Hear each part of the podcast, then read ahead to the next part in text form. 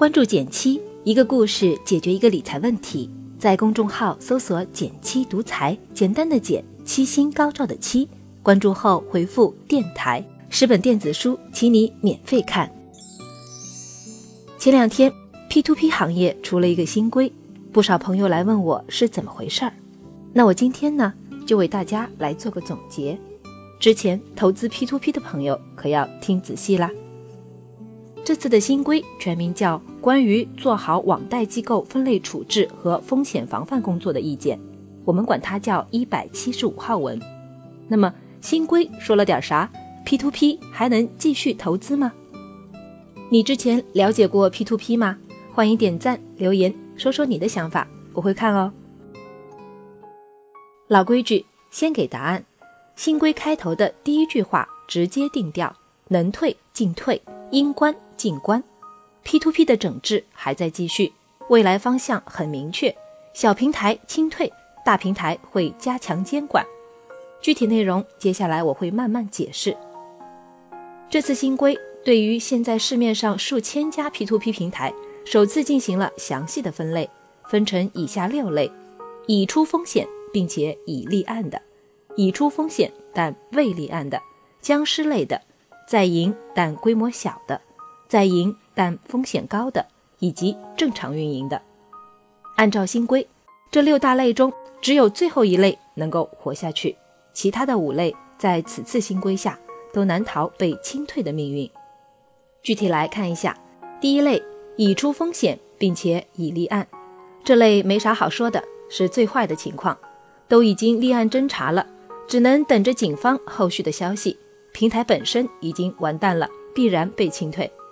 第二类是已出风险但未立案，没有立案相对好一些，主要是以政府主导风险处置为主，资金还有希望追回，但投资者们也比较被动，只能等待。平台在事件结束后也将被清退。第三类是僵尸类，这类企业虽然没有发生风险，但其实名存实亡，在近三个月几乎没有新业务，这种平台会被下架 APP，关闭网站。然后清退。如果你发现自己投资的平台很久都没有发行新项目了，那资金到期后赶紧取出来，它可能就是一个僵尸平台。上面的这三类平台未来面临的是必然被清退的命运，而剩下的平台也不要高兴得太早。如果平台规模太小，或者是风险太高，那监管部门会一家家来沟通，一起探讨主动良性退出的问题。所以。划个重点，究竟啥样的平台能保留呢？首先，规模要大；其次，要正常运营，得不放贷给自己，没有虚假投资，贷款逾期率不高，负面消息少，积极配合监管，清理违规业务才行。总之，全面排查，只有少数头部公司能活下来。虽然新规很严，但大家先别慌。一方面，只要原本的 P2P 是合规交易，即使有一个清退的过程，你的投资款也是会回来的。另一方面，这次的新规更多的是确定下一步监管方向，我们也需要等待后续的实施细则。你现在肯定是想问，怎么样的平台才算是规模大呢？官方暂时还没有出炉这方面的具体细节，但是北京、上海、深圳、杭州已经有一些猜测消息流出。估计主要关注平台代还金额，十亿可能会是一个分水岭。代还金额反映的是平台业务规模有多大，平台借出去的钱越多，这个金额越大，也越是说明信任这个平台的人越多。这个金额是公开的，在平台官网就可以进行查询。如果你想了解整个行业的情况，可以在网贷之家中查询整体情况。我初步看了下，根据网贷之家的数据，目前。显示为正常运营的平台一共有一千多家，但是如果将筛选标准提高，满足贷还金额大于十亿的平台只有约五十家。很显然，未来这一千家公司中，绝大多数公司都将被淘汰。如果你在之前投资了 P2P，那就不妨动手查一查所投平台的具体数据。如果贷还金额小于十亿的话，那在资金到期后，建议还是赶紧把钱取出来。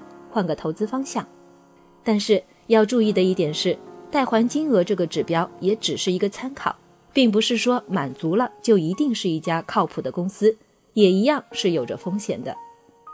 新规要求在二零一九年三月末，所有 P2P 平台都要进行信息披露，到时可能会有更明确的标准出炉。那么 P2P 行业未来方向会怎样呢？这一轮监管方向很明确，小平台清退，大平台加强监管。未来大平台的路也依旧有不少挑战。在新规中有这么一句话：积极引导部分机构转型为网络小贷公司、助贷机构或为持牌资产管理机构导流等等。啥意思呢？翻译成大白话就是，平台就别再直接参与 P2P 了。未来平台还是要拥抱正规金融体系。与成熟的机构合作，老老实实发挥借贷方匹配的中介功能就好了，不要越界。事实上，未来整个行业很难再会有大规模的增长，P2P 行业的黄金期早已过去，现在都在要求企业降低业务存量规模以及投资者人数。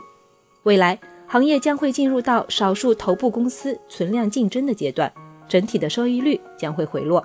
高风险高收益的项目将会逐渐消失。